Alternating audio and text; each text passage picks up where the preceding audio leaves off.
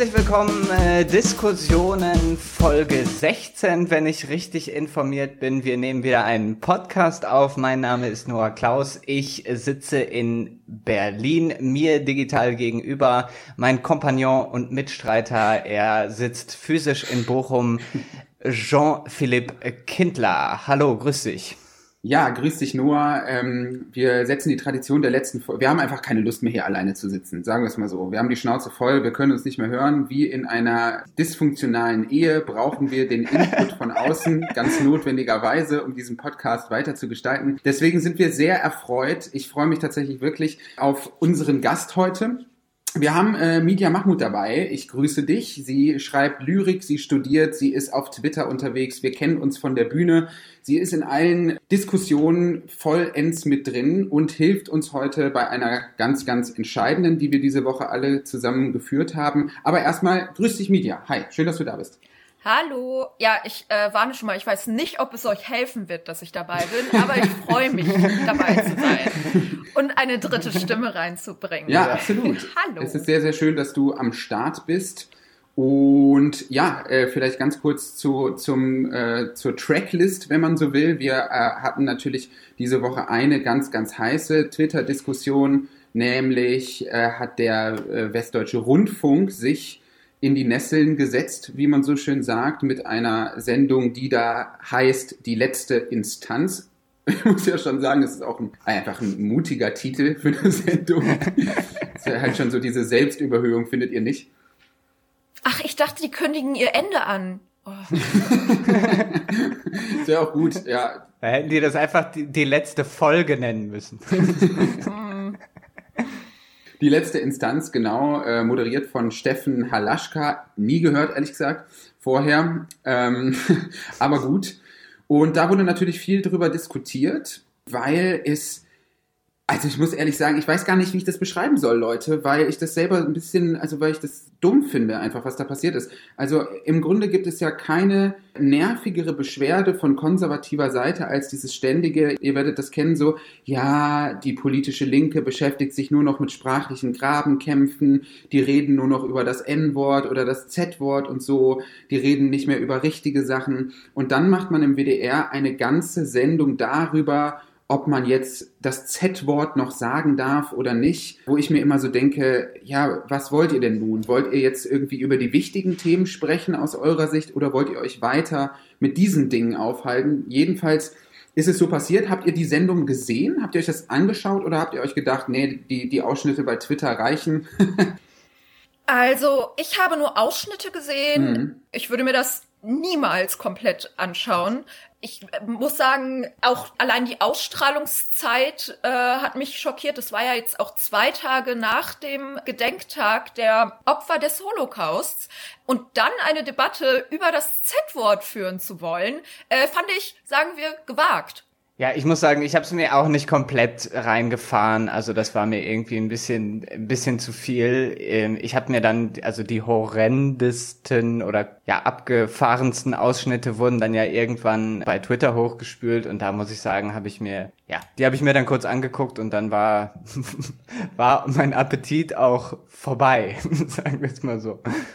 Ja, also das kann ich gut verstehen. Ich meine, die Sendung begann ja mit einem eigentlich unglaublichen Zitat äh, von Steffen Halaschka, der dann sagte, es gibt ja viele Leute, die sagen, man darf ja seine Meinung gar nicht mehr sagen. Doch, darf man, aber es heißt ja Meinung und nicht Deinung. Das hat er wirklich so gesagt. Und eigentlich hätte zu dem Zeitpunkt allen Beteiligten klar sein müssen, ja, dass der Karren längst an die Wand gefahren ist. Ja, also was soll denn nach so einer Anmoderation noch kommen? Also ich war wirklich außer mir, als ich das gesehen habe. Und es war sehr schön. Lea Zymni, eine Bekannte oder Freundin, die wir alle haben, die sagte, als, äh, als wir dann spazieren waren, sagte sie so, ich habe die ersten Minuten gar nicht verstanden, dass die Sendung heute, also dass das eine aktuelle Sendung ist. Also Lea dachte einfach die ersten Minuten der Sendung, dass die einfach 15 Jahre alt sei.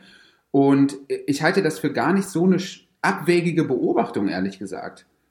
Aber das ist ja schon mal eine äh, spannende Erkenntnis, dass es antiquiert wirkt mhm. und das auch, und da werde ich später ein bisschen was zu sagen mhm. wollen, dass auch die Geschehnisse danach durchaus schon einem bekannt vorkommen können. Mhm. Also meinst du so der ganze mediale Rummel, der dann, der dann in Gang genau, gesetzt wird? Genau, der mediale Rummel, mhm. die Entschuldigungsposen, all das mhm. wirkte wie von einer Zeit, von der man manchmal denkt, man hätte sie überwunden, aber anscheinend doch nicht. Willst du mal ganz kurz einfach in so vielen Worten, wie du möchtest, aus deiner Perspektive wiedergeben, was passiert ist und was das Problem war und ist?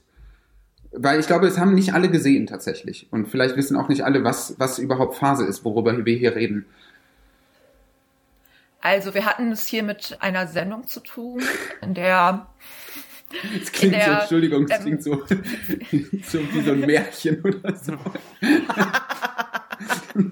wir hatten es mit ähm, einer Ausstrahlung zu tun, in der vier ähm, Menschen, die man würde sie äh, weiß nennen, mhm. wenn man auf ihre Hautfarbe schaut, rassistische Begriffe nennen. Ich würde sie definitiv als rassistisch bezeichnen. Äh, Antiziganismus ist ein großes Thema. Roma und Sinti sind nicht dieselbe Gruppe. Trotzdem werden sie unter diesem Z-Wort als solche verstanden. Und ähm, Sie sprachen darüber, ob man das denn noch sagen darf. Und der Moderator, so wie ich das wahrgenommen habe, Steffen Halaschka, war da auch äh, recht gut dabei, hier und da äh, Holz ins Feuer zu legen, sagt man das so. Und äh, da möchte ich direkt von denen, die, über die gesprochen wird, zitieren ein Statement äh, des Zentralrats Deutscher Sinti und Roma. Zitat dass der Westdeutsche Rundfunk sich nach öffentlichem Druck für die dreiste und populistische Machart der Sendung entschuldigte, ändert nichts an der Tatsache, dass in großen Teilen der Medienlandschaft keinerlei Bewusstsein für den in der Gesellschaft weit verbreiteten und gewaltbereiten Antiziganismus vorhanden ist. Ich muss ehrlich bekennen, ich glaube, dieses Bewusstsein ist bei mir auch nicht da. Und zwar nicht im Sinne von, äh, dass wenn ich jetzt sowas höre, dass ich denke, ach, das kann ja gar nicht stimmen. Den Reflex habe ich im Gegensatz zu vielen anderen Menschen in Deutschland offenbar nicht. Aber äh, wenn du mich jetzt fragen würdest, weißt du Bescheid über die Situation der Menschen und die Art und Weise, wie mit dem Thema umgegangen wird, dann müsste ich auch passen, ehrlich gesagt. Was glaubst du, warum ist das äh, eine, eine gesellschaftliche Gruppe, deren permanenten Ausschluss man vielleicht gar nicht so sehr auf dem Schirm hat? Nun, zum einen, weil sie selten eine Stimme bekommt, beziehungsweise selten gehört wird. Sie haben jetzt mal wieder einen Funken Aufmerksamkeit bekommen, was ja auch im Grunde ein ganz schlimmer Teil dieses Zykluses ist, wenn dann mal die Gruppen, die betroffen sind, sprechen, dann immer nur nach dem letzten Angriff oder nach dem, der, der letzten Bedrohung. Und ein anderes Ding ist natürlich, dass wir auch, was unsere Erinnerungskultur angeht, an der man eh viel kritisieren kann, selten über die nationalsozialistischen Verbrechen an Roma und Sinti spricht, mhm. Äh, selten diese in den Fokus stellt. Also im Unterricht habe ich halt gelernt, dass Jüdinnen umkamen und nicht viel mehr. Mhm. Mhm. Höchstens noch ein paar deutsche Sozialistinnen. Und ich glaube, dass sich auch im Rahmen von bestimmten kulturessentialistischen Veränderungen, die vor allen Dingen die neue Rechte mit eingebracht hat, wo es dann plötzlich um den Rumänen oder so mhm. äh, geht, dass auch da dieses antiziganistische Motiv äh, überdeckt wird mit, äh, weiß ich nicht, das sind ja alles Wirtschaftsflüchtlinge, äh, Zitate. Mhm. Ne? Ja, Noah, die Frage vielleicht an dich an der Stelle. Die äh, ja am häufigsten geäußerte Kritik an der Sendung folgte einer bestimmten Grundannahme, äh, nämlich kritisiert wurde vor allem die Zusammensetzung äh, der der Runde, die diskutiert hat. Ja, also wir haben mhm. eben äh, das Thema, das gewählt wurde, darf man dieses und jenes noch sagen, wo ich mir immer auch denke, also ich ich muss wirklich persönlich sagen, ich weiß nicht, warum man eine Sendung dazu macht. Das ist mir einfach nicht ganz klar. Aber offenbar ist das ähm, in der Zielgruppe, die der, die der WDR ansteuert, was man ja nicht vergessen darf, das sind ja schon 50, 60-Jährige halt so, eine große konservative deutsche Mehrheit, die irgendwie WDR-Fernsehen schaut. Was sagst du so zu dieser Zusammensetzung der Runde oder genauer, glaubst du, dass ein Sprechen über ein solches Thema äh, nur dann möglich ist, wenn diese Runde wirklich ausschließlich aus Leuten besteht, die von den dort diskutierten Dingen betroffen sind? Ist ja, auch eine schwere Frage. Frage. Ist eine schwere Frage, natürlich. Media kann dazu gerne auch noch was sagen. Ich bin natürlich auch immer der Meinung, wenn man das mal überträgt auf andere Situationen, ja, also würde man zum Beispiel über, ich weiß nicht, die Probleme der Taxifahrer reden jetzt mal als wahllos herausgegriffenes Beispiel und man würde mhm. aber überhaupt keinen Taxifahrer fragen. Also ich finde, in ganz vielen anderen gesellschaftlichen Debatten wird ja dann immer gesagt, hier geht es jetzt, was weiß ich, um Agrarpolitik. Fragen wir mal, was sind denn die Bedürfnisse hier der Bauern oder so. Und dann finde ich es komisch, ausgerechnet an der Stelle dann zu sagen, ja, hä, wieso? Wir können doch hier die Bedürfnisse oder die Problematiken irgendeiner gesellschaftlichen Gruppe verhandeln, ohne dass sie dabei sind. Da finde ich, ist manchmal einfach bisschen der Maßstab äh, überhaupt nicht mehr gegeben. Andererseits muss ich manchmal sagen, dass ich dem Anspruch, es müssen bei jeder Gesprächsrunde immer so und so viele Quoten erfüllt sein, immer muss der und der und der dabei sein. Auch wenn es jetzt nicht mehr um das spezifische Thema geht, da bin ich manchmal ein bisschen zurückhaltend, beziehungsweise frage mich, hm, naja gut, okay, jetzt wird wird der Anspruch, glaube ich, so ein bisschen zu allgemein gefasst. Aber wenn es genau um solche Probleme geht, darüber zu sprechen, ob diese Worte erlaubt sind oder nicht, und es ist niemand dabei, der mit dem Wort gemeint ist, das finde ich irgendwie so ein bisschen Puh. Und das ist ja schon Media irgendwie eine komische Situation. Noah sagt es ganz recht. An anderen Stellen ist es völlig normal, diejenigen, die wirklich in erster Linie in ihrer Lebenswelt mit den verhandelten Themen zu kämpfen haben, einzuladen. An dieser Stelle tut man das nicht. Glaubst du, das ist pure Ignoranz? Oder glaubst du, dass es wirklich dann auch sehr, sehr viele Menschen in Deutschland gibt, die sagen, eine, eine Diskussion über politisch korrekte Sprache muss nicht unbedingt mit denen geführt werden, die sich davon eventuell verletzt fühlen. Ich würde sagen, letzteres ist möglich, mhm. aber äußerst schwierig, mhm. äußerst schwierig und vor allen Dingen muss sie unter bestimmten Bedingungen geführt werden. Beispielsweise, dass dieser potenziell verletzende Begriff eben nicht ausgesprochen wird. Denn in welcher Sicherheit wiegt man sich denn, es zu sagen, wenn niemand, der eben potenziell Verletzten da ist und im Zweifelsfall eingreifen kann. Dann muss ich auch noch sagen, es wirkt auf mich nicht wie Ignoranz, sondern wie eine ganz bewusste Entscheidung. Eine ganz bewusste Entscheidung, die sich äh, einerseits aus dem eigenen Zielgruppenverständnis setzt und natürlich aus, böse gesagt, Quote machen. Quote machen, im Gespräch sein und genau das hat ja auch geklappt. Ich würde auch behaupten, dass das, was da gesendet wurde, nicht versucht, eine Frage zu beantworten, sondern eine gewisse Zerrissenheit nochmal zu potenzieren. Und das finde ich, das finde ich da wirklich verwerflich einfach. Das ist tatsächlich auch der Punkt, den ich jetzt gerne machen würde, weil ich habe jetzt mal einen kleinen Ausschnitt mitgebracht von der äh, dann doch recht ausführlichen Entschuldigung, ist ja auch ein interessantes Wort, so dieses Entschuldigen, sich selbst zu entschulden, kann man dir die Frage stellen, wie du auch, glaube ich, schon mal gesagt hast, äh, Media, inwiefern das überhaupt möglich ist, sich selber zu entschulden. Ähm, aber aus dieser ausführlichen Entschuldigung, wenn man so will, dann mal zitiert, Karin Kuhn, WDR-Unterhaltungschefin, sagt, die Kritik ist absolut berechtigt und ich kann sie sehr gut nachvollziehen. Ich möchte mich dafür entschuldigen, dass wir diese ernsten Themen in einer so unpassenden Gästezusammenstellung produziert und ausgestrahlt haben. Ich kann es nicht anders ausdrücken, diese Folge von Die letzte Instanz ist misslungen.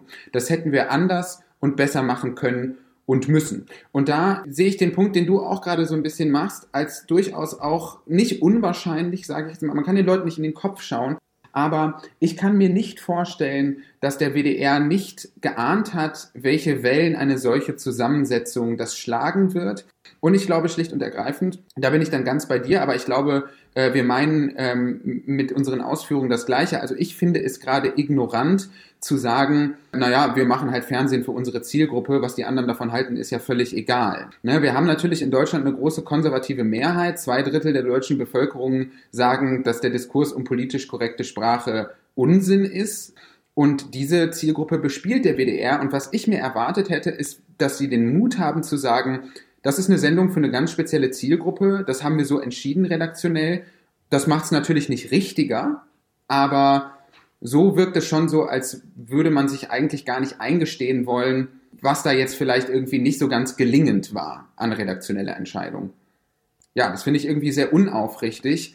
Und ich habe einfach so dabei gedacht, als ich das gesehen habe, dachte ich so, Warum bildet man einfach nicht beides ab? Ich weiß nicht, wie ihr das seht, aber diese ganze, dieser Frame, der immer von konservativer Seite aufgemacht wird, was darf man überhaupt noch sagen? Wenn man dann über einzelne Wörter spricht, wie das Z-Wort oder das N-Wort. Ich weiß nicht, wie es euch geht, aber ich habe immer latent das Gefühl, dass es eigentlich um was viel tiefergehendes geht.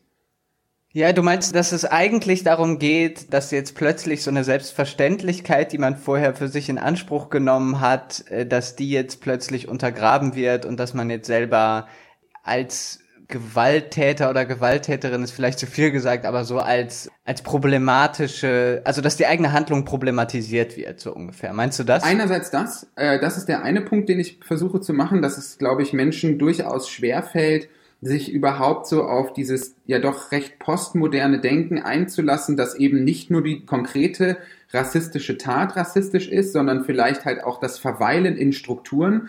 Äh, ich will mich dem jetzt gerade in meinem Denken auch nicht, nicht anschließen. Ich äh, reproduziere das jetzt an der Stelle nur.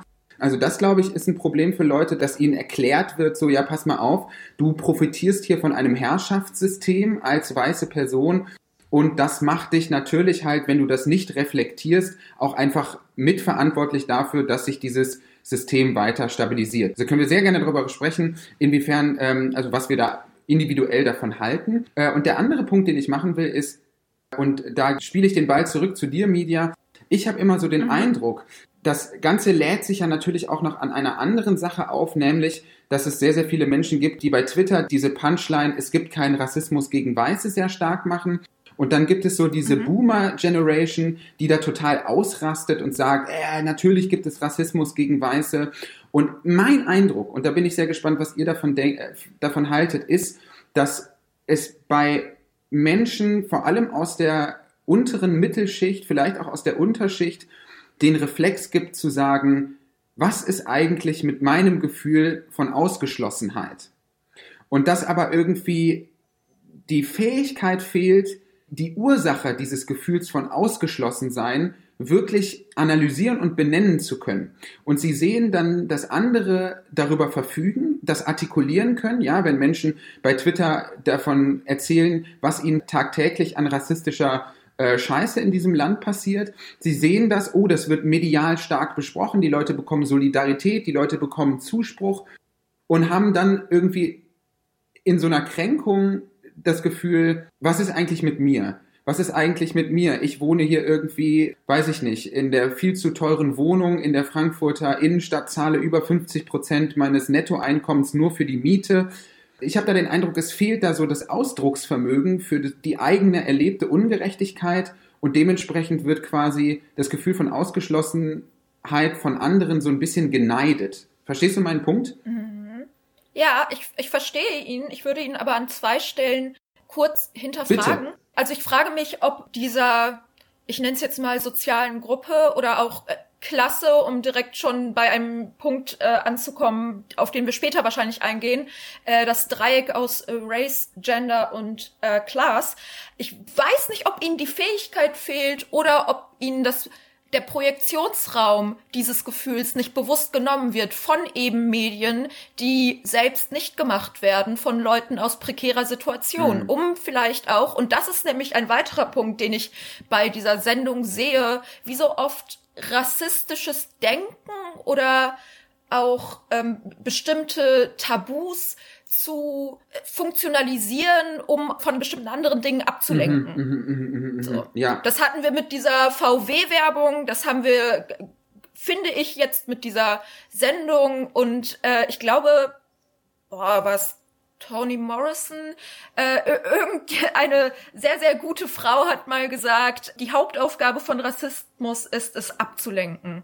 Sowohl für das betroffene Subjekt als auch für den, die Täterin. Ja, das passt ein bisschen zu etwas, was ich jetzt letztens in dem Text in den Blättern gelesen habe. Und da stand auch drin, dass der Rechtsradikalismus und der Rassismus an sich eigentlich die Aufgabe hat, ständig eine Notwehrsituation herstellen zu müssen. Also Trump ist ja wirklich unglaublich gut darin, diese Notwehrsituation herzustellen. Ja, er sagt irgendwie, ja, es kommen nur Vergewaltiger und Räuber über die Grenzen, wir müssen eine Mauer bauen. Weil der Rechtsradikalismus natürlich auch weiß, dass diese Form von Extremismus vielleicht auch gar nicht so einfach in Politik zu überführen ist. Also muss eigentlich ständig eine, eine Krisensituation hergestellt werden, so. Und das sehen wir ja auch beispielsweise im konservativen Twitter gerade Leute wie Ulf Poschardt oder auch Don Alfonso, Witzig, genau den wollte ich gerade nennen. Mhm. Ja, der ist nämlich mhm. definitiv nicht arm oder äh, Unterschicht, mhm. sondern Ulf Poschert hat richtig Asche und ich glaube, er hat keinen Bock, dass Leute, die nicht so viel haben und deswegen in wirklich schwierigen Lebenssituationen stecken, darauf kommen, dass es vielleicht mit ihm zusammenhängt. Mhm. Also da, ja, stimmt, er hat ja auch, er hat ja auch sein Porsche-Fahren immer so verteidigt, wenn es darum geht, äh, das Klima zu schützen, dann ist ihm sein Porsche-Fahren sehr wie, verstehe ich natürlich, ja, also kann ich gut nachvollziehen. Also wenn ich, wenn ich samstags nicht in meinen Ferrari steigen kann, Leute, dann ist die Woche, dann ist die nächste Woche im Eimer. Aber wem sage ich das? Gleichzeitig wäre Ulf Poschert aber auch jemand, der sagt, ja, wir dürfen die Benzinpreise nicht erhöhen, weil das geht ja auf den Rücken der Armen. So, und dann sind sie ihm plötzlich wichtig. Ja, ja, so. ja, ja. Ich fand es ja generell geil, als äh, der CDU-Parteitag war und man mal so diese, mal so Welt.de eingegeben hat in den Browser und die Seite ploppte auf und es war überall Friedrich Merz zu sehen. Also Merz, Merz, Merz, Merz, Merz, Merz. Man sich dachte so, ah ja, okay, die Welt hat offenbar sich dazu durchringen können, ja, eine Kandidatenpräferenz zu haben. das ist dann, glaube ich, dann schon irgendwie auch äh, so ein bisschen eine Bubble. Wir waren aber bei dem Thema, dass, äh, dass ich so das Gefühl hatte, es fehlt vielleicht auch in der, in der aktuellen linken Politik ein Gefühl dafür, auch andere Formen von Ausgeschlossenheit benennen zu können, und zwar ganz ohne eine andere Artikulation damit irgendwie abschwächen zu wollen. Weil ich glaube, das ist der diskursive Fehler, der gemacht wird. So. Den Sarah Wagenknecht gemacht hat. Ja, äh, genau, kann man, das kann man auch, ja, stimmt. Also Sarah Wagenknecht hat mhm. ja so mhm. diesen sehr nationalistischen Sozialismus auch so, ne? Arbeit für Deutsch ja. zuerst und so. Ja, das ist dann natürlich auch äh, nochmal im besonderen Maße diskussionswürdig. Aber worüber es sich vielleicht ja noch ein äh, wenig zu reden lohnt, ist der Punkt, den du gemacht hast, äh, Media, nämlich, dass du gesagt hast, na ja, äh, es gibt ja beispielsweise auch gar kein Medi mediales Angebot, welches gestaltet wird von Leuten, die wirklich auch in Armut leben. Und ich weiß nicht, wie du es siehst, Noah, aber das ist tatsächlich vielleicht wirklich ein kleiner Anknüpfungspunkt, weil es gibt ganz, ganz häufig Markus Lanz und Frank Plasberg Sendungen über Hartz IV und Sozialpolitik. Und da ist es auch absolut nicht selbstverständlich, dass dort jemand mit dabei sitzt, der wirklich Hartz IV bezieht. Manchmal kommt das dann vor, da ist dann irgendwie die lustige, kecke Hausfrau jetzt noch dabei irgendwie, die man dann natürlich halt auch als, als spezielle Fernsehfigur irgendwie so damit reinnimmt. Aber das sind oft auch Diskussionen, die sich eigentlich auch ja, also die, die da so drum herum schlängeln, um diese, äh, um dieses Einbeziehen von Leuten, die betroffen sind, oder? Sind das nicht einfach zwei unterschiedliche Milieus? Also wenn du wirklich Hartz IV beziehst, beziehungsweise arm bist, beziehungsweise im Niedriglohnsektor arbeitest, dann bist du halt kein Medienmacher. Also, mhm. weißt du? Wisst ihr, wie ich meine? Wenn man im Medienbusiness drin ist, ist man automatisch nicht mehr in dem Milieu. Mhm.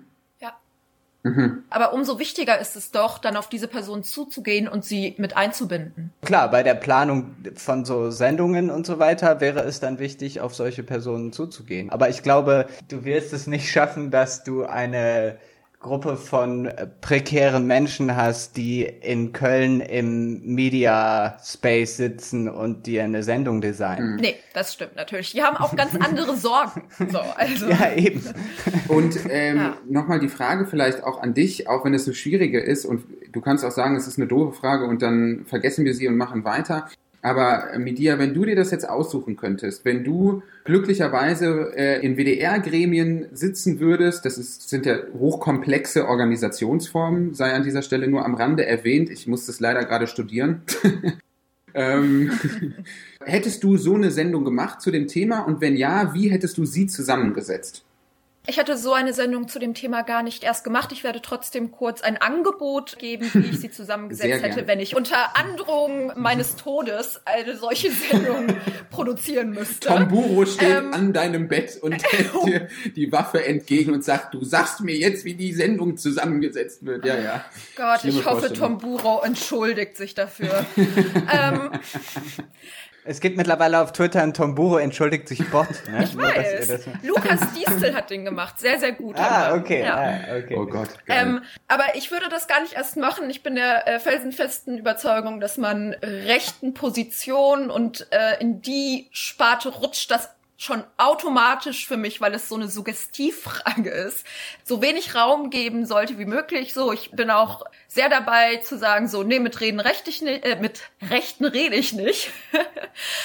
Und wenn ich es hätte machen müssen, dann hätte ich zumindest versucht, das Spektrum zu bedienen und nicht vier relativ, da wären wir wieder beim Identitätsbegriff, identische Personen. Weil, wenn wir diese vier Menschen ansehen, dann kategorieren wir sie automatisch. Beziehungsweise ich tue es als jemand, der sich mit Identitätsfragen auseinandergesetzt hat. Wie kategorisierst du die Leute? Also was ist die Kategorie, die du anwendest? Ich würde sagen, bekannte weiße Mediengesichter. Ja jetzt kommen wir vielleicht irgendwie so auch in den, in den Teil, an dem so ein bisschen Diskussion auch möglich wird. Äh, hältst du so diesen Denkreflex grundsätzlich, nicht nur bei dir, sondern auch bei Noah und auch bei mir, weil wir, wir kategorisieren ja alle, ja, also wir wenden ja alle Klischees und Stereotype an, die wir internalisiert haben.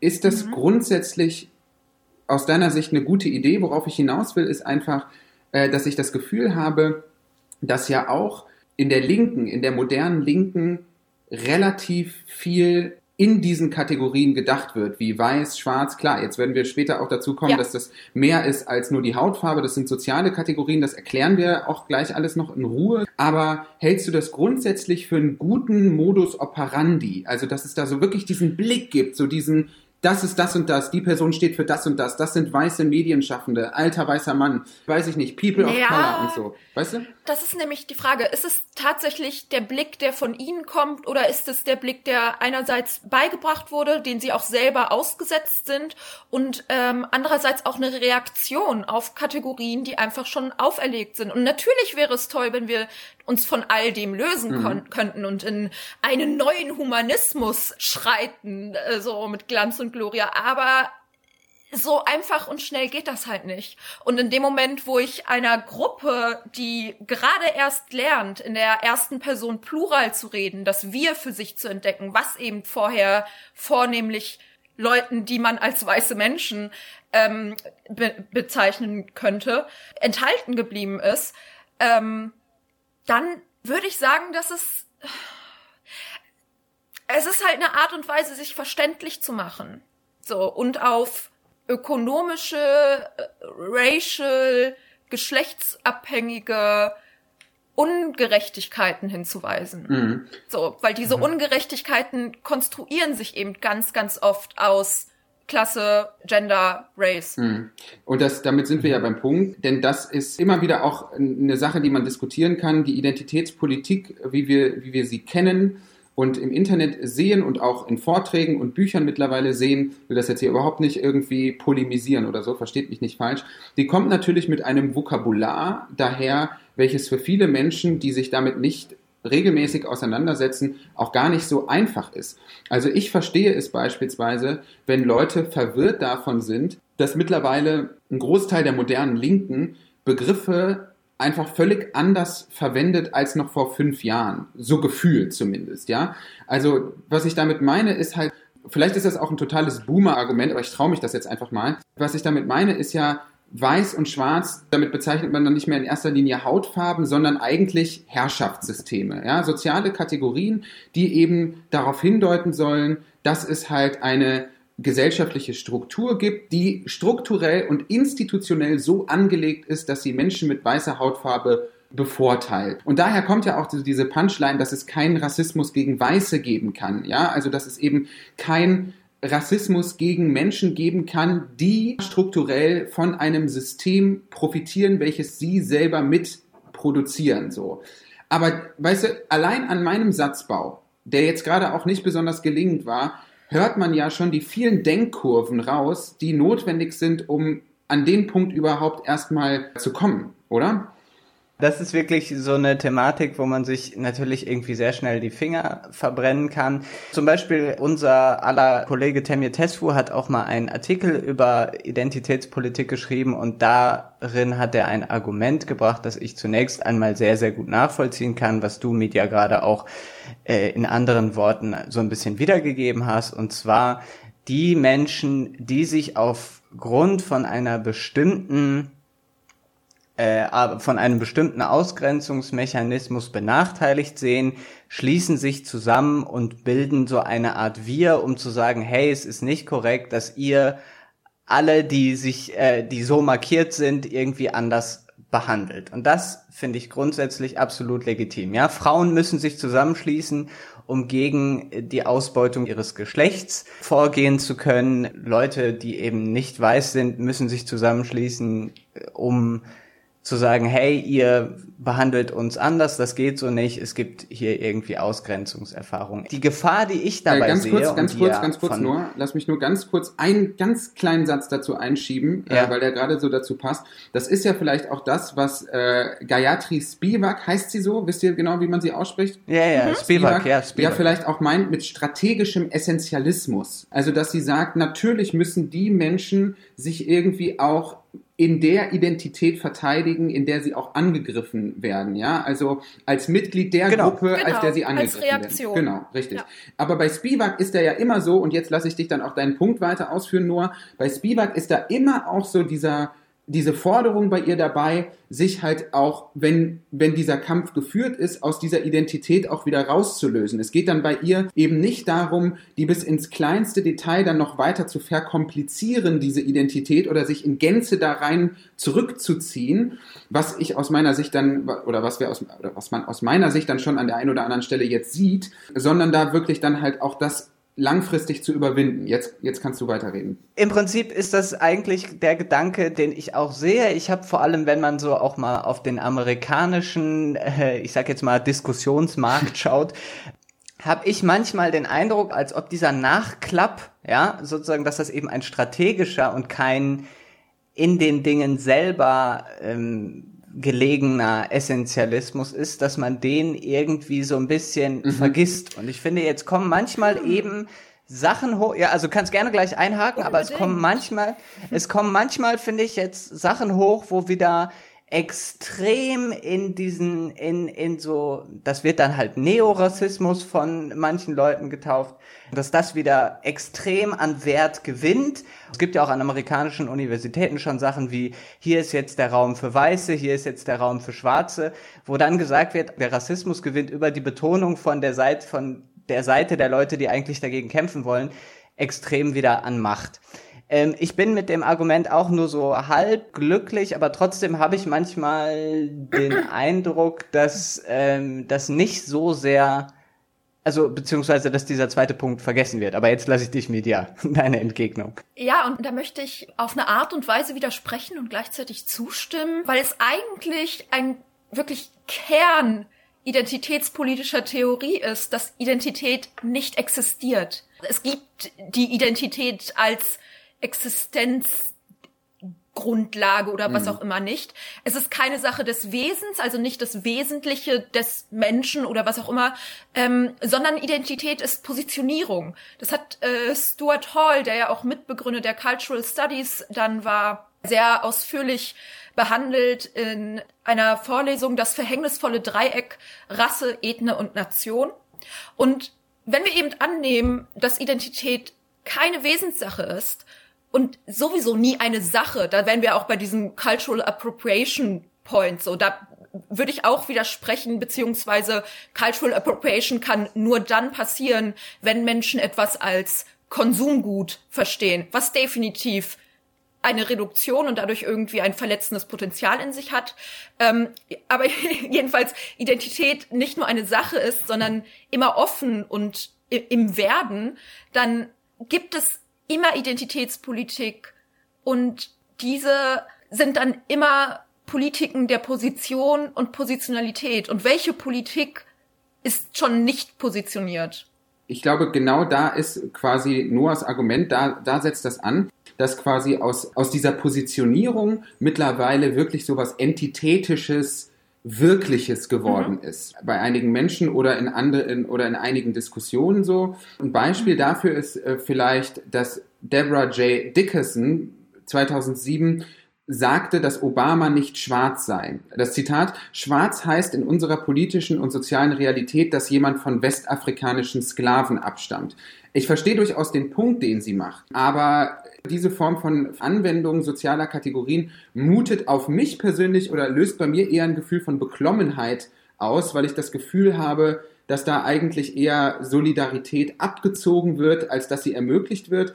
Und ein zweites Beispiel, und das ist vielleicht ein bisschen näher dran an uns, und da bin ich sehr gespannt, wie ihr das lest und lass mich da auch sehr gern belehren. Das ist ein Tweet, den wir hier mit reingenommen haben. Der Twitter-Name ist ein B in ich weiß nicht, was das für eine Schriftsprache ist. IC Brandy ist, glaube ich, wie nennt man dieses Ding? Ad? Handle. Handle, ja, okay, das Handle. Oh, Leute, ey, mal, ich bin so, ich bin wirklich hier, naja, ähm, IC Brandy.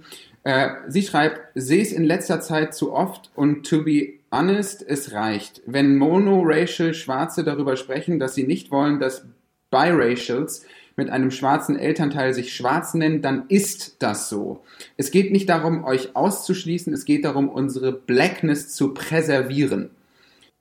Das wäre vielleicht so ein Tweet, der so ein bisschen meinen Punkt nochmal unterstreicht. Das, was du gerade gesagt hast, es geht um Positionen und so weiter, das wird manchmal vorgebracht und manchmal finde ich, wird dann aber auch wieder total zurückgeschaltet auf, nee, nee, es geht doch total um die Hautfarbe. Mhm. Also das ist ja, und es ist ja auch daraus abgeleitet. Also man kann jetzt ja auch wiederum nicht behaupten, das hätte nichts miteinander zu tun, sondern wir haben hier einfach nur mal, wir benennen einfach so die Menschen, die Herrsch Herrschaft haben, sage ich jetzt mal, als weiß und die, die unterdrückt sind, als, als schwarz. So ist das ja, äh, so ist das ja auch nicht, sondern es hat ja schon was miteinander zu tun, oder? Bin ich da jetzt total auf dem Holzweg?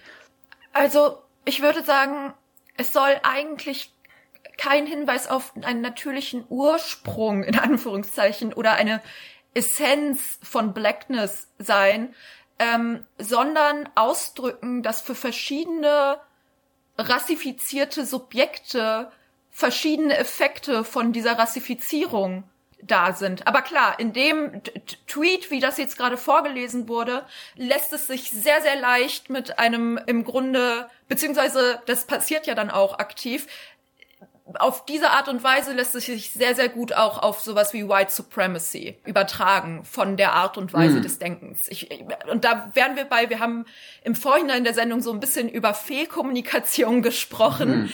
Ähm, da wären wir wieder bei Fehlkommunikation und extrem kluges, leider, taktieren auf rechter Seite. Nämlich dieses, wie erkläre ich, so eine mimetische Agitation, so eine Übernahme von bestimmten linken Argumentationsstrukturen. Mhm. So. Und ähm, was lustig ist, weil diese Argumentationsstrukturen überhaupt erst sich erschließen mussten, weil von eben rechter Seite, von kolonialer Seite diese Rassifizierung stattfand. Genau, aber das meine ich jetzt ja. Jetzt wird das doch im Prinzip total weitergeführt. Jetzt, also das ist jetzt natürlich jetzt ein extremes Beispiel. Ich denke nicht, dass super viele Leute sich damit irgendwie identifizieren würden, aber zum Beispiel alles, ich glaube, sie heißt Hasters, ne? Mhm. Hasters, Hasters. Ähm, die hat auch zum Beispiel einen ganz langen Thread jetzt äh, gepostet darüber, was bedeutet es eigentlich schwarz zu sein und irgendwann kommt so zwischen den Zeilen raus, dann sagt sie, als Mixed Person bin ich auch die Auslöserin von Diskriminierung und die Verursacherin von Schmerz innerhalb schwarzer Räume. Darüber müssen wir reden. Und auch hier fehlt uns die richtige Sprache. Und es gibt dann einen anderen Tweet, wo sie irgendwie gesagt, mich primär als Mixed zu bezeichnen oder mir meine Blackness abzusprechen, das fände sie ungerechtfertigt und äh, das wäre nicht korrekt, egal von welcher Seite das kommt. Und da glaube ich eben, dass da im Hintergrund ihr jemand eben genau das vorgeworfen hat, was wir gerade auch schon mal vorgelesen haben, wo ich mir denke, ihr bewegt euch hier, glaube ich, in Teufels Küche, wenn ihr es, ja, kann man jetzt mir auch wieder vorwerfen, hier der weiße Dude, der hier äh, irgendwie rumphilosophiert. Aber ich glaube, es ist eben nicht zielführend, wenn man diese Identitäten immer weiter auffasert, weil dann ist man am Ende wirklich dabei wieder doch, oder? Zu sagen, hey, wer sind deine Eltern, was ist deine Hautfarbe, was ist dein Melaninspiegel, oder? Mhm. Also ich frage mich da die ganze Zeit selber, bin ich da jetzt, übertreibe ich da mit diesem, mit diesem Gedanken oder ist das in der Argumentation, wie die da präsentiert wird, angelegt? Ich, ich würde sagen, dass es halt viel damit zu tun hat, dass die wirkliche Auseinandersetzung mit dem anderen, was auch immer das der andere ist, alles, was nicht ich selbst bin, mhm. und am schlimmsten noch, wenn es mir nicht ähnelt, weil letztlich immer wieder in der Geschichte der fatale Schluss gezogen worden ist, dass wenn man sich ähnelt, man auch gleichzeitig verbunden sein muss. Mhm. Und dass dieser Fehlschluss von Verbundenheit dazu geführt hat, dass bestimmte Ähnlichkeitsgrade ausdifferenziert wurden und die dann auch in kolonialer Praxis oder beziehungsweise einfach rassistischen Handlungen sich ausgedrückt haben, auch mit daran verantwortlich sind, dass mhm. so eine Ausdifferenzierung auf der dann linken Seite passiert. Und ah, es ist so schwer. Mm. Ja, ja, ja, ich verstehe. Aber mein Impuls wäre, dem jetzt eben so einen Universalismus entgegenzuhalten. Also gerade eben zu sagen, leck mich, du dummer äh, weißer Sack aus dem 17. Jahrhundert, der hier irgendwie behauptet hat, es gäbe irgendwie so und so viele verschiedene Arten und One-Drop-Rule und wenn du auch nur ein bisschen schwarze Haare hast, gehörst du schon wieder hier nicht zur, zum heiligen weißen, äh, so diesen ganzen Quatsch sozusagen hinter sich lassen. Aber ich verstehe natürlich auch, dass man sich erstmal damit auseinandersetzen muss, was diese Grenzziehungen angerichtet haben, ja. Genau. Also ich, ich bin sehr oft so, dass ich denke, ey, ihr, ihr dummen Scheiß Portugiesen, die mit diesem, oder wer auch immer von diesen Trotteln, die da mit dem ganzen Quatsch angefangen haben, Warum darf ich jetzt 500 Jahre später euren Quatsch hier auslöffeln, ey, ihr Puh, Idioten? Ich bin froh, dass der Satz so weitergegangen ist, weil er hat angefangen mit ihr scheiß dummen Portugiesen und ich dachte so, um Gottes Willen, was kommt denn jetzt? Ich habe kurz die Luft angehalten. Ja, ja. Es ist ja, ich finde an der Stelle auch ganz schön oder fast entlarvend, dass du anfängst mit ihr, ihr dummen Scheiß Portugiesen, Zitat. Weil du ja auch direkt dazu langst, ähm, eine bestimmte Kategorie und ein, was haben sie an, ähm, weiß ich nicht, Nationalität und ähm, äh, Position, anstatt auf ihr Handeln einzugehen. Beziehungsweise das machst du dann später. So, und ich mhm. glaube, das ist eine der ganz, ganz großen Denkschwierigkeiten einfach, dieses, dieses, was hat jemand nicht über das, was ist jemand zu stellen? Mhm. Und was mhm. haben wir unter anderem äußerliche Erscheinungsmerkmale, ganz klar. Ja. Ja, und ich glaube ganz grundsätzlich, um das Ganze mal wieder vielleicht so ein bisschen auf so eine kommunikative Ebene oder auf so eine gesellschaftliche Ebene zu holen. Das war überhaupt kein Ironisieren, das von mir jetzt gerade nicht falsch verstehen, liebe Leute. Ich finde es sehr interessant. Aber ähm, was ja der identitätspolitische Diskurs immer mit sich bringt, ist eigentlich eine, eine Gesprächsschwierigkeit. Thomas Gottschalk wird vorgeworfen, er sei Rassist. Jetzt als Beispiel rausgegriffen. Ich wollte das jetzt nicht erzählen oder so. Aber eben diese Situation, ja. Jemand äußert sich im öffentlich-rechtlichen irgendwie und sagt das Z-Wort oder das N-Wort und auf Twitter läuft die Mühle heiß und die Leute sagen, XY ist ein Rassist, so. Und da habe ich so zwei Punkte zu. Erstens habe ich das Gefühl, dass übermäßig stark dazu tendiert wird, den Fehler eines Menschen mit seinem Charakter in eins zu setzen. Also eben nicht zu sagen, die Äußerung von XY interpretiere ich rassistisch oder rassifizierend, sondern die Person ist rassistisch. Und der zweite Punkt, der mir Unbehagen macht, ist, dass ich den Eindruck habe, dass die Identitätspolitik, weil sie denjenigen oder diejenige, die spricht, so krass in den Vordergrund stellt, im Sinne von, Bedenke bitte, wie viele Privilegien du hast, wenn du dieses und jenes sagst. Überlege, aus welchen Zusammenhängen du kommst, wenn du zu dem und dem etwas sagst, wenn du dich dazu äußerst. Die bringt quasi ein Framing mit, das ein Gespräch zwischen zwei Menschen schon stark vorher in gewisser Weise determiniert. Denn demjenigen, dem Rassismus vorgeworfen wird, wie soll diese Person sich dann verteidigen können? Gibt es da überhaupt eine Gesprächsstrategie, eine Form von Gespräch, also Sozialität funktioniert ja nur durch Ebenbürtigkeit so. Gibt es da überhaupt noch eine Möglichkeit, sich zu verteidigen, ohne dass die Gegenseite dann sagt, ja, das ist ja klar, dass du das sagst, weil du bist ja auch ein weißer Dude oder eine weiße Frau, ist ja klar, dass du das selber nicht siehst und so. Da habe ich dann einfach den Eindruck, wie das auch in dem Tweet anklingt, wenn beispielsweise Icy Brandy hier schreibt, wenn bla bla bla bla bla bla, dann ist das so. Und das ist so eine, da habe ich das Gefühl, da, da, daraus ergibt sich eine grundsätzliche Schwierigkeit für Gespräche generell. Naja, aber auch der Vollständigkeit halber, damit ich da mal ja, reingrätschen kann, das fand ich auch eben ein extrem krasser Punkt in dieser Sendung, äh, die letzte Instanz, wo dann halt eben der Moderator einmal kurz gesagt hat, naja, hier, ich lese jetzt einfach mal vor. Ich glaube, das war auch von dem Zentralrat der Sinti und Roma. Ähm, sozusagen, die wollen einfach nicht so genannt werden. Ja. Mhm.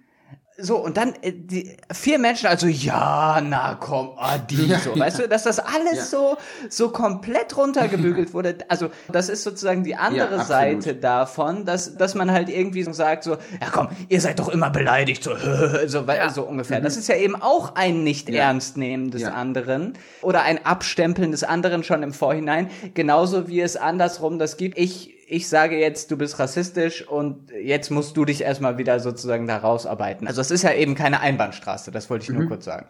Genau, es ist keine Einbahnstraße und es ist auch so eine krasse Suche nach der Schuld bei Personen, anstatt sich dem zu stellen, was da eigentlich gerade alles passiert. Mhm. Was ich eigentlich noch vorher sagen wollte, um kurz auf den Humanismusbegriff einzugehen, ich finde den unheimlich schwer, weil, wie Membe an einer Stelle schreibt, Achille Mbembe, ein, ein Philosoph, dass sich die europäische Humanität für die Humanität im Allgemeinen und ihre Lebensform für allgemein menschlich halten konnte, gebe bloß zu erkennen, dass man sich dem Anspruch der Verantwortung, ja sogar des universellen Kapitanat stelle. Und dieser Anspruch der Verantwortung, über den er da schreibt, der passiert ja in so einer Sendung direkt wieder. Wer darf darüber sprechen, mhm, mhm, mhm, was gesagt werden darf? Die, diese vier Menschen, die automatisch in eben einer postkolonialen Welt eine bestimmte, ja, Positionierung, nenne ich es jetzt wieder, äh, mit sich mhm. bringen. Mhm. Und dass einige dieser Sätze, die in identitätspolitischen Diskursen, von denen ich wieder behaupten würde, das sind eigentlich fast alle politischen Diskurse, ähm, dass einige dieser Sätze unüberlegt sind, unreif, ähm, nicht nicht wirklich durchdacht. Das finde ich ist etwas, das genauso verziehen werden muss, wie beispielsweise äh, Noah dir verziehen werden sollte, dass du äh, äh, vielleicht irgendwie dem Portugiesen näher warst, als ich es je war, ähm, weil es eben nicht um Ähnlichkeiten gegen, gehen sollte und damit automatisch mhm. auch nicht um Differenzen, sondern einfach um Verbundenheit. Mhm. So. Also, und, mh, Entschuldigung, ja. Entschuldigung rede bitte aus. Alles gut, alles gut. Ich wollte nur äh, nochmal auf diese erste Person Plural, die ja noch sehr jung ist, zurückkommen. Und ich glaube, dass es äh, unter anderem das ist, so dieses überhaupt laut werden als Gruppe ist noch etwas mhm. relativ Neues im Vergleich zu Stimmen anderer Gruppen. Und wenn man sprechen lernt, spricht man auch nicht direkt alles richtig aus. Das, was du da gerade sagst, also dieses Verzeihen können, das ist auch etwas, was mir einfach an allen Ecken und Enden fehlt. Das ist auch etwas, was mich dann einschüchtert. Jetzt würden mir wahrscheinlich viele Leute vorwerfen, dass ich jetzt hier Aufmerksamkeit auf mich ziehe. Ich mache es einfach trotzdem, ich bin so dreist. Aber äh, bei vielen Themen, bei denen ich so den ersten Impuls habe, da vielleicht auch mal einen Tweet zu schreiben oder so, wenn, weiß ich nicht, bei Twitter wieder die nächste Sau durchs Dorf getrieben wird, wenn Ausschnitte aus Lisa Eckharts Programm wieder in eins gesetzt werden mit nationalsozialistischem Gedankengut. Und das habe ich wirklich super häufig gelesen, dass sie als Nazi bezeichnet wurde, also wirklich ganz explizit als Nazi. Wenn ich dann so zwischendurch das äh, Gefühl habe, so jetzt wäre vielleicht auch mal Zeit, da vielleicht auch mal eine Lanze zu brechen oder irgendwie darauf hinzuweisen, dass man doch da gerade schon vielleicht unfreiwilligerweise eine ganz große autoritäre Versuchung preisgibt, die offensichtlich in vielen Menschen zu sein scheint, die Twitter benutzen. Da bin ich dann immer so, oh nee, lieber nicht, lieber nicht. Also lieber die Finger weg von lassen, lieber auf gar keinen Fall was falsch machen. Und das ist, glaube ich, so ein Unbehagen bei diesen Themen, wo viele Leute das eventuell unterschreiben würden, woher auch immer das kommt. Aber zurückzukommen, um, um zurückzukommen zu dem Punkt, den du gemacht hast, Media, ich würde mir das total wünschen. Also so eine Gesprächskultur, die wirklich stark abrüstet, dass Leute einfach nicht so krass fertig gemacht werden. Ob das jetzt aus der liberal, rechtsliberalen Ecke kommt, wo ja Ulf Poschert manchmal auch einen Ton anschlägt, wo ich mir einfach denke, also Entschuldigung, aber ich finde es erbärmlich. Also dieses überfeuilletonistische Rumgekloppe einfach so, ja, also diese, dieses ganz bewusste Agitieren, diese Hauptsache nochmal so eine richtig scharfe Pointe machen gegen, weiß ich nicht, Margarete Stokowski oder wen auch immer. Und dann auf der anderen Seite halt auch irgendwie den Tweet Nummer 30.000, in dem Leute, die nicht gendern, einfach als, als Boomer, als Arschloch oder was auch immer bezeichnet werden. Ich denke mir dazwischendurch, ach Leute, ich weiß nicht, ich finde es irgendwie beklemmend, sage ich jetzt mal, so, so vorsichtig wie möglich. Bei der Diskussion, vielleicht nur ein ganz kurzer Einschub von meiner Seite, äh, ich bin da auch immer so, wie viel ist jetzt gerechtfertigte Auseinandersetzung in politischer Ebene, die halt einfach unter Umständen einfach nasty ist, ne? Mhm. Also, ähm, aber ich, den Punkt, den ich sehe, um dich auch kurz zu unterstützen, ist, dass manchmal dieses komplette äh, rhetorische Besteck aufgefahren wird für Leute, wo man sich denkt, naja, okay, da hätte jetzt auch die Hälfte davon getan. Mhm. So ungefähr, weißt du, wie ich mhm. meine?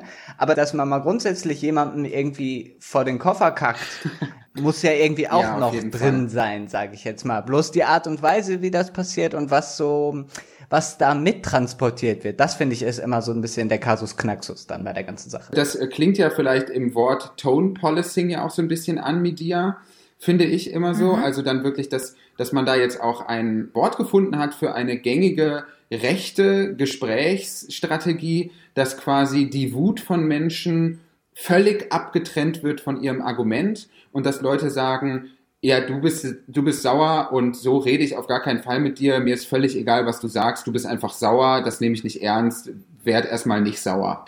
Ich finde, das ist ein gutes Beispiel, weil da habe ich auch den Eindruck, das ist so das zweischneidige Schwert. Einmal ist es natürlich eine sehr gute Diskursbeobachtung. Es gibt de facto viele Menschen, die einfach weil sie damit Menschen mundtot machen können, jede Emotion aus der politischen Äußerung verbannen wollen, was ich völlig hirnrissig finde. Also Leute sind wütend, weil sie ungerecht behandelt werden und das müssen sie auch in einer gewissen Schärfe kommunizieren können aus meiner Sicht.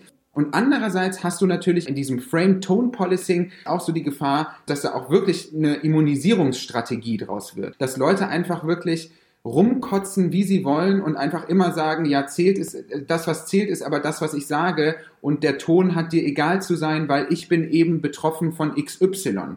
Und da habe ich so den Eindruck, und da komme ich zum, zum großen Problem, ich rede zu viel, sagt mein Therapeut auch immer. Ähm, also er sagt das nicht über mich, sondern über sich, wenn er zu viel erzählt. Aber mir fällt es nur gerade auf.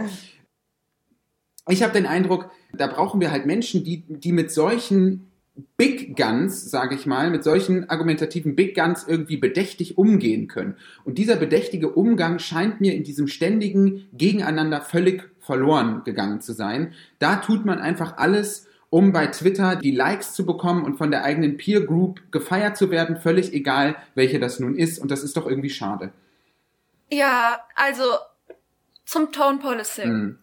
Ähm, ich glaube, ich habe einer Stelle, äh, oder ich habe es noch nicht gesagt, aber ich äh, finde an einer Stelle, ähm, wie gesagt, dass wir es äh, an dem Aufhänger, diesem äh, Beispiel der letzten Instanz, ja durchaus mit einem würden manche sagen, Muster zu tun haben. Mhm. So, etwas, das schon öfter passiert ist und dass wir es mit Leuten, die die Stimme erheben, zu tun haben, die lange Zeit keine Stimme hatten und äh, da vielleicht schnell mal eine Aufladung von vergangenen Wiederholungen des Musters durchaus mit reinspielt. Also eine Übertragung. Ja, genau. Mhm. Und ich äh, finde auch bei dieser Entschuldigungsfrage, mhm. ich finde es übergriffig, sich zu schnell zu entschuldigen, wenn ich merke, dass mein Gegenüber gerade noch wütend ist oder traurig. Mhm. Ähm, versteht ihr, was ich meine? Ich habe das Gefühl, das setzt einen immer voll unter Zugzwang so, wenn jemand kommt und Entschuldigung sagt und dann fühlt man sich wie eine super schlechte Person, wenn man die Entschuldigung nicht sofort annimmt. Aber Absolut, ich kann das so ein bisschen aus äh, tatsächlich von mir selber so sagen, äh, weil ich manchmal in diesen in diese Falle tappe. Ich habe dann irgendwie in meiner Beziehung Streit mit Lea beispielsweise, äh, habe mich falsch verhalten und weil ich genervt bin von meinem eigenen falschen Verhalten, entschuldige ich mich sofort und lenke damit aber die Aufmerksamkeit zumindest kurzzeitig auf mich. Also das als kleiner Einschub irgendwie aus, aus dem Privatleben. Das kenne ich durchaus auch von mir. Genau, und in dem Moment, wo du die Aufmerksamkeit mehr oder minder auf dich ziehst, vergeht ja wieder diese Möglichkeit des Auseinandersetzens, des ähm, hm. den anderen in den Blick hm. nehmen und eben auch in und ja seiner Wut und und Traurigkeit, die dann auch wehtut, sich damit auseinanderzusetzen, gesehen zu fühlen. Und letztlich müssen wir einfach begreifen, dass die wechselseitige Zerstörung auch die Möglichkeit der Auseinandersetzung zerstört. Mhm. So, in dem Moment, wo ich ganz krass dieses Gegeneinander im, im Auseinandersetzen mhm. habe, verhindere ich auch, dass daraus ein Gemeinsamsein, ein Mitsein mhm. entsteht. Mhm. Ich habe kurz ein Zitat von Jean-Luc Nancy aus Die herausgeforderte Gemeinschaft mitgebracht und er schreibt mhm. da drin, zu beiden Seiten der Kluft der Welt, die sich unter dem Namen Globalisierung aufgetan hat, ist es eben die Gemeinschaft, die und sich selbst gegenübergestellt, affronté, ist. Also Globalität vermittelt ein Bild der Gemeinschaft. Da muss man sich direkt fragen, gibt es denn die eine Gemeinschaft? Beziehungsweise das ganze Bild des Globus ist, zu hinterfragen. Ähm, und wenn man schon über das Globale nachdenkt, dann muss man auch immer die Kluft in ihr zu erkennen, also in ihr erkennen. Ich glaube, etwas, das auch ganz, ganz viel fehlt neben dem Verzeihen, ist die Entscheidung, die bewusste Entscheidung zu sagen, let's agree to disagree. So. Ja, gerade bei Twitter, äh, ich habe immer den Eindruck, bei Twitter wird ja eigentlich gar nicht wirklich mal über Politik gesprochen. Also, weil es gibt einfach so diese Zeichenbegrenzungen. Klar gibt's dann mal den 30-teiligen Thread und so, das ist dann irgendwie Infotainment. Aber ich habe gerade den Eindruck, dass Twitter einfach als Plattform so stark dazu anreizt, dass die Leute sich so krass die Köpfe einschlagen, Ach ja.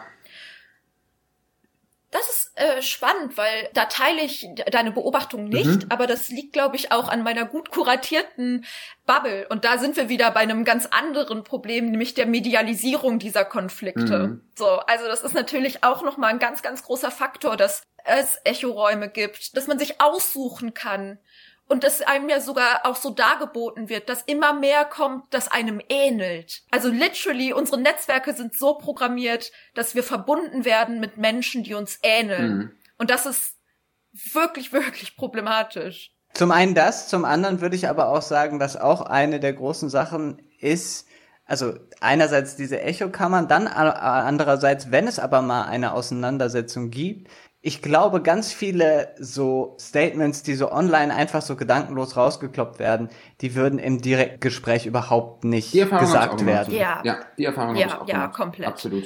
Komplett. Ich glaube, Leute, die im Internet auftrumpfen als die allergrößten Leute, die hier da irgendwie die absoluten Hot Takes raushauen, die wären teilweise im, im Real Life so klein mit Hut. Mhm. ich finde, man kann halt äh, auch ganz abseits davon dem deutschen Staat durchaus auch äh, den Vorwurf machen, dass Rassismus und der dazugehörige Antirassismus, dass das Themenfelder oder Konflikte sind, die man aus staatlicher Sicht genau wie viele andere gesellschaftliche Probleme einfach guten Gewissens individualisiert und privatisiert hat. Das ist jetzt vielleicht ein gewagter Take so, aber ich habe genau wie beim Klimawandel, genau wie bei der sozialen Ungerechtigkeit, das Gefühl, dass der Staat eigentlich nicht die Verantwortung annimmt, die er hat. Denn meine These ist wirklich, dass diese ganzen Grabenkämpfe, dass auch die autoritären Sehnsüchte in der identitätspolitischen Linken nicht so weit ausgebaut wären, wenn Deutschland wirklich das eigene Versprechen der Aufarbeitung rassistischer Vorgänge wirklich gerecht werden würde. Ich sage das mhm. gar nicht so hypermoralisch, aber einfach nur feststellend, was beim NSU passiert ist, ist katastrophal und auch andere rechtsradikale Netzwerke können viel zu lange bestehen. Also da ist man sich ja mittlerweile auch einig darüber, dass da großer Handlungsbedarf besteht. Und da habe ich einfach auch den Eindruck, man lagert dann halt so diese, diesen Konflikt in so ein, in so zivilgesellschaftliche Bereiche aus, ja, die dann damit zu dealen haben. Und dann kommen wir natürlich halt auch an die Punkte, an denen wir sind. Ja, und ich glaube, dass es einfach notwendig ist, wenn wir eben einen solchen neuen Humanismus dann doch äh, versuchen anzugehen, genau mit dieser Begrifflichkeit, dass die, die in der Geschichte des alten Humanismus oder auch in der Geschichte der Bundesrepublik so verdinglicht wurden, missachtet wurden, verdrängt wurden, dass man denen ihren Teil an Menschlichkeit erstmal zurückerstatten muss. Dass es bestimmte Reparationen gibt, die gemacht werden müssen, dass es Wunden gibt, die erstmal abheilen müssen. Und das heißt nicht, dass Identitätspolitik irgendwie der, der Heiland ist, so, sondern dass es darum viel geht, zumindest für mich, dass man anerkennt, dass Differenzen, Unterschiede nicht nur nach Macht verlangen, sondern es auch viel darum geht, geschützt zu sein, verschont zu bleiben. So, wir haben, wir haben eine, eine große Errungenschaft, sind Minderheitenrechte und diese wurden missachtet. Und dann kann ich auch verstehen, dass Minderheiten irgendwann wütend ja, werden. Und auf dem Weg zu sein zu einer neuen geteilten so, so Menschlichkeit mhm. bedeutet für mich zumindest automatisch die Singularität, die wir alle haben, mitzudenken das ist immer die Schwierigkeit, die sich mir stellt, wenn ich über diese gesamte Problematik nachdenke, dass ich so hin und her gerissen bin zwischen einerseits der Tatsache, dass ich genau den Punkt, den du gerade gemacht hast, eben unterschreibe und dann halt eben der Sorge davor, dass am Ende und da komme ich jetzt ein bisschen zurück auf das Argument, was ich gerade schon gemacht habe, dass am Ende man in dem Bemühen sich selber vielleicht ins Fleisch schneidet und am Ende so ein gewisser Universalismus, das meine ich zu erspüren, in so einer gewissen Lust daran, das Prinzip des Rassismus oder der Kategorisierung teilweise jetzt eben gegen, gegen die eigentlich herrschende Gruppe zurückzuwenden, was ich so, was sich in so Wörtern wie alter weißer Mann und so weiter äh, wiederfindet, was ja so zur, zur Phrase geworden ist. Und ich will das jetzt überhaupt nicht irgendwie sagen, dass das vergleichbar ist mit anderen Sachen. Und ich verstehe auch absolut das Argument, dass es eben kein struktureller Rassismus ist, sondern dass es, wenn dann irgendwie nur persönliche Diskriminierungserfahrungen sind. Ähm, und wie gesagt, diese ganze Diskussion, äh, kann man gegen Weiß rassistisch sein, die finde ich auch irgendwie over the top. Aber ich meine doch zu erkennen, dass es in bestimmten identitätspolitischen Bereichen so eine Freude daran gibt, eben genau das jetzt zurückzuwenden. Ich kann das Argument beziehungsweise den Impuls, ich kann den absolut nachvollziehen, ja. Ähm, bloß frage ich mich, ob sich am Ende daraus nicht Schwierigkeiten ergeben. Diese Sorge treibt mich manchmal um. Ich sehe deine Sorge. Ich würde aber sagen, mhm. wenn ich die Situation richtig beobachte, sind wir davon noch recht weit entfernt, vor allen Dingen im, okay. im Mainstream. Mhm. Und zum anderen ist das Herausstellen von Unterschieden, von in Anführungszeichen Kulturen, mhm. auch eine der wenigen Möglichkeiten, den Anteil am, am Menschlichen der einem vorher enthalten wurde, der einem vorher verleugnet wurde von einer hegemonial dominanten Gruppe, mhm. so KolonialistInnen, dass das überhaupt erst sich entwickeln muss. Also eine gewisse Identität äh, hat sich daraus entwickelt und die baut auf dem Anerkennen dieser Verleugnung auf. Mhm. So. Und das mhm. Anerkennen ja. dieser Verleugnung, das muss erstmal stattfinden und ich würde behaupten, dass das tut es noch nicht. Und da wären wir dann wieder bei der Sendung. Tut's nicht. Okay. Ich habe es jetzt auch so verstanden, dass du quasi sagst, man muss halt quasi einer negativen Identifizierung durch rassistische Menschen eigentlich eine positive Form von Identität entgegensetzen, weil man nur so die stigmatisierten Eigenschaften eines Menschen positiv hervorheben kann, um sich quasi auch aus dieser Zwangslage befreien zu können. So. Und das, genau. das halte ich auch per se für ein für mich aus meiner Perspektive voll und ganz nachvollziehbaren psychoanalytischen Vorgang. Ich sage ganz explizit nicht verständlich, weil das äh, will ich mir dann doch nicht anmaßen. Ähm, aber das verstehe ich. Also so diese, diese, das, was du gerade gesagt hast, kann ich gut nachvollziehen. Nur, äh, genau, kein Aber, aber dann doch Aber. Nichts Einschränkendes, was jetzt folgt, nur ergänzend. Ist es ja auch so, dass Menschen, die dann quasi natürlich halt diesen äh, Identitätsanteil positiv nach außen kehren wollen, ja dennoch Menschen sind, die an Diskurs, an sozialem Umfeld teilnehmen. Und da wünsche ich mir einfach, dass, dass Menschen wirklich auch die Aussicht darauf haben und den Mut auch finden, aus den Safe Spaces zurück in die Gesellschaft zu kommen. Verstehst du, was ich meine? Also, dass es wirklich irgendwann so diesen Reflex gibt und da hoffe ich auch einfach, dass dieses Verlangen dann auch da ist. Ja, also sich aus, aus, aus diesen Räumen wieder rauszubewegen und zu sagen, lasst es uns irgendwie zusammen versuchen. Jetzt sehr utopisch formuliert, ist mir völlig klar, sehr naiv auch formuliert. Beziehungsweise nochmal kurz an, an Media zur Nachfrage. Du sagst im Prinzip, meine Sorge ist in gewissem Sinne, hat die eine latente Berechtigung, aber es ist quasi Step Two. Ganz psychoanalytisch und überspitzt gesagt, würde ich fast sogar behaupten, dass es eine bestimmte Paranoia schon in sich hat.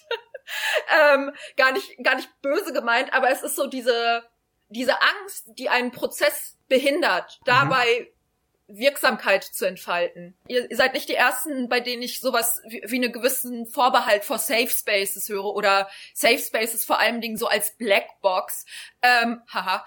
Ähm, ich, ich würde sagen, in diese Angst, dass in, in Safe Spaces nur noch zählt, wer spricht und nicht das, was gesagt wird, die ist unbegründet. Es geht eben, wie ich an anderer Stelle schon gesagt habe, viel eher darum, dass sich Leute, die verletzt wurden, erstmal erholen können mm, mm. und dann wieder gestärkt, ne, Thema Empowerment, ähm, da rauskommen. Mm. So. Und meine persönliche -hmm. Erfahrung mit Safe Spaces ist auch genau diese, dass ich danach viel, viel einfacher meine Stimme finde als davor mhm. und viel, viel lieber zurückkomme in äh, sage ich mal, die Chaoswelt, die da draußen ist und versuche, ja, mit anderen in Kontakt zu treten.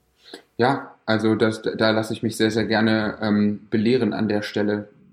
Wir haben jetzt schon eine Stunde zwanzig gesprochen, ähm, ihr beiden. Und wir haben jetzt noch, wir haben immer, das kann man ja verraten, äh, wir haben immer so ein Google Doc, was wir dafür aufmachen und wir haben noch nicht die Hälfte davon, also vielleicht ein bisschen mehr als die Hälfte besprochen. Und ich würde trotzdem vorschlagen, weil das Gesagte bisher so dicht war und auch so wunderbar komplex war, ist ja sehr, sehr schön, dass das so ist, dass wir hier vielleicht mal einen kleinen Gedankenstrich machen. Ähm, das, auch das ist tatsächlich Therapiesprech. Ich weiß gar nicht, warum ich jetzt so auf dem Trip bin. Grüße auf jeden Fall an meinen Therapeuten, falls er es hört. Manchmal hört er diesen Podcast auch, würde ich mich natürlich freuen. Dann kriege ich das äh, nächste Woche zu hören. Aber wenn euch das nichts ausmacht oder wenn ihr sagt, dass, dass ihr dem zustimmt, dann könnten wir hier vielleicht eine kleine Unterbrechung machen und die, das Gespräch an anderer Stelle auch mit dir gerne, sehr gerne mit dir wieder aufnehmen. Es sei denn, ihr beiden habt jetzt noch so einen wichtigen Punkt, den ihr sehr, sehr gerne unterbringen würdet, dann bitte sehr gerne. Also das ist natürlich immer klar. Ich würde noch anmerken wollen, mhm. dass äh, auch wenn das alles sehr, sehr wild, was wir an Beispielen haben, sind ich die Hoffnung habe, dass es ein Zwischenzustand ist, den wir, die Welten, in denen wir leben, gemeinsam überwinden. Seid lieb zueinander.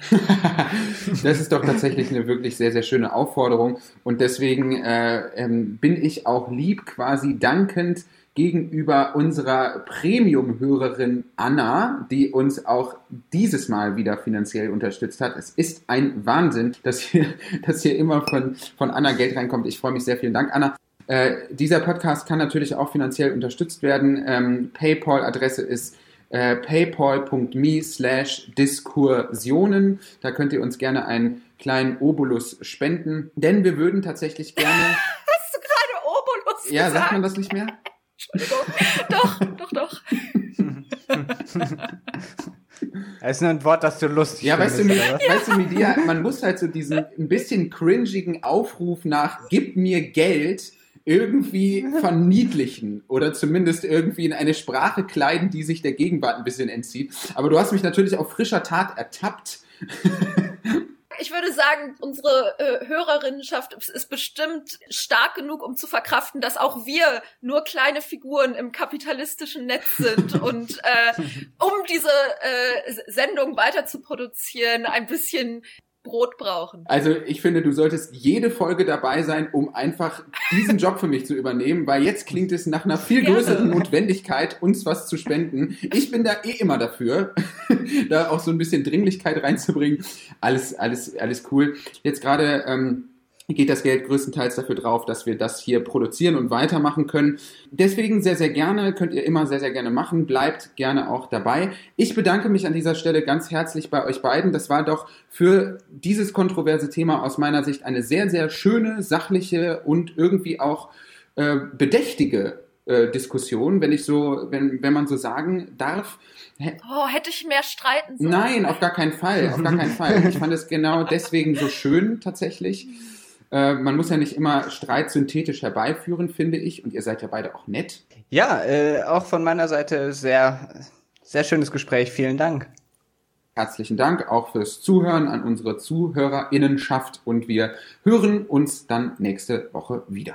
Gut, Ciao. perfekt. Bis dahin, tschüss.